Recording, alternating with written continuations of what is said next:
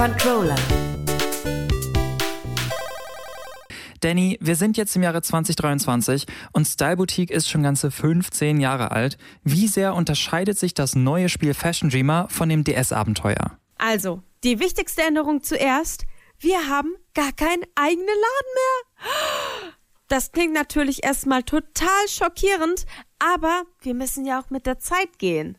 In Fashion Dreamer sind wir nämlich Mode-InfluencerInnen und bewegen uns frei durch die Welt von Eve und die sogenannten fünf Kokons. Das sind so Spielbereiche, die alle ihren eigenen Modestil präsentieren. Okay, das ist ja dann ganz, ganz anders als früher, aber passt ja irgendwie auch in Zeiten von Instagram und TikTok. Ich meine, in der realen Welt lassen sich die InfluencerInnen ja auch ständig von Marken sponsern. Äh, aber wie sieht's jetzt in Fashion Dreamer aus? Dürfen wir immer noch andere Leute anziehen? Ja klar, natürlich. Und das ist auch ein ganz wichtiger Teil des Gameplays. Deine Spielfigur trifft im Singleplayer nämlich jede Menge verschiedene NPCs in den Kokons. Im Online-Modus, dazu kommen wir gleich nochmal ausführlich, kommen dann noch andere reale MitspielerInnen dazu. Und all diese Charaktere wollen, dass dein Influencer-Ich sie umstylt und haben meistens auch bestimmte Wünsche und Vorlieben, die du beachten solltest. Mit jedem Umstyling verbesserst du die Beziehungen zu den Figuren und bekommst dann verschiedene Währungen, die du für Minispiele und Schnittmuster ausgeben kannst. Schnittmuster. Also wenn ich dich richtig verstanden habe, haben wir keinen richtigen Laden mehr, aber wir designen trotzdem irgendwie Klamotten. Wie funktioniert das? Das ist ein eigenes Feature im Spielmenü, das du relativ am Anfang freischaltest. Du startest mit einigen Standardschnittmustern, bekommst aber mit den Umstylings manchmal Schlüssel. Mit diesen kannst du dann weitere Schnittmuster freischalten. Im Grunde genommen läuft es wie damals bei Style Boutique auch so ab, dass du die Klamotten farblich so gestalten kannst, wie du willst. Eine Orientierung können dir Farbpaletten geben, also Kategorien für knallige Farben oder neutrale Beige-Töne zum Beispiel. Aber du kannst natürlich auch mit der Farbauswahl frei rumspielen. Und je mehr Klamotten du designst, desto höher steigst du in deinem Level auf. Okay, das hätten wir schon mal geklärt, aber was mache ich dann damit? Weil wenn ich was designt habe, will ich es ja trotzdem irgendwie der Welt zeigen. Ja, hier kommt der Online-Modus so richtig ins Spiel. Du hast einen sogenannten Showroom, den du auch beliebig dekorieren kannst. Unter anderem auch mit Mannequins und Kleiderständern. Die kannst du dann mit deinen Kreationen ausstatten. Und wenn du online gehst, können die anderen SpielerInnen in deinen Showroom gehen. Und deine Designs landen dann vielleicht auch bei anderen SpielerInnen in den Pop-Up-Bereichen. Diese Bereiche erinnern so am ehesten an die Modemessen aus Style Boutique.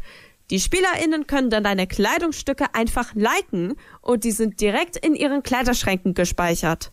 Umgekehrt kannst du in deinem Pop-up-Bereich die Kreation anderer SpielerInnen abholen, kannst in deren Showrooms reingehen und bekommst von ihnen Likes und Umstylings. Also gibt es auch einen coolen interaktiven Aspekt, aber du sagtest ja gerade, dass du im Spiel Kleidungsstücke einfach liken kannst und dann sind sie bei dir einfach im Vorrat, ohne jetzt Geld oder begrenzten Platz. Ich muss ja dazu sagen, ich habe Fashion Dreamer damals schon auf der Gamescom angespielt und ich fand diese Idee gar nicht mal so geil, komplett ohne Geld einfach unendlich Klamotten zu horten. Ja, das stimmt. Das nimmt ein Stück weit die Herausforderungen im Spiel. In den meisten anderen Modespielen kaufst du ja die Klamotten und musst deinen Platz auch gegen einen gewissen Wert erweitern.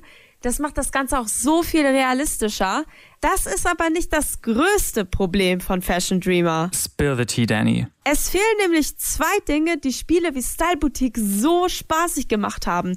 Nämlich eine coole Rahmenhandlung, vielleicht mit Kernfiguren und sichtbare Ziele, um neue Kokons oder generell Features freizuschalten. Du hast zwar einen Eve-Charakter, der dir am Anfang ein paar Infos gibt und ab und zu als Guide auftaucht, aber wirst dann einfach ins kalte Wasser geschmissen und bekommst nach dem Tutorial keine Quests mehr, geschweige denn irgendwelche Erklärungen für irgendwas. Laut aktuellem Stand grindest du gefühlt endlos Klamotten und Likes und Follows, ohne ein Ziel vor dem sichtbaren Auge zu haben. Also du hast sicher ein Ziel, aber das Spiel sagt dir nicht einfach, wie viele FollowerInnen oder Likes du noch brauchst. Das frustriert im Moment schon und fordert jetzt nicht unbedingt heraus, regelmäßig ins Spiel zu gehen. Ja, das sehe ich total. Wie fällt denn dann dein Urteil zu Fashion Dreamer insgesamt aus? Lohnt es sich, den Titel zu holen oder ist es jetzt eher ein Fall für die Modepolizei?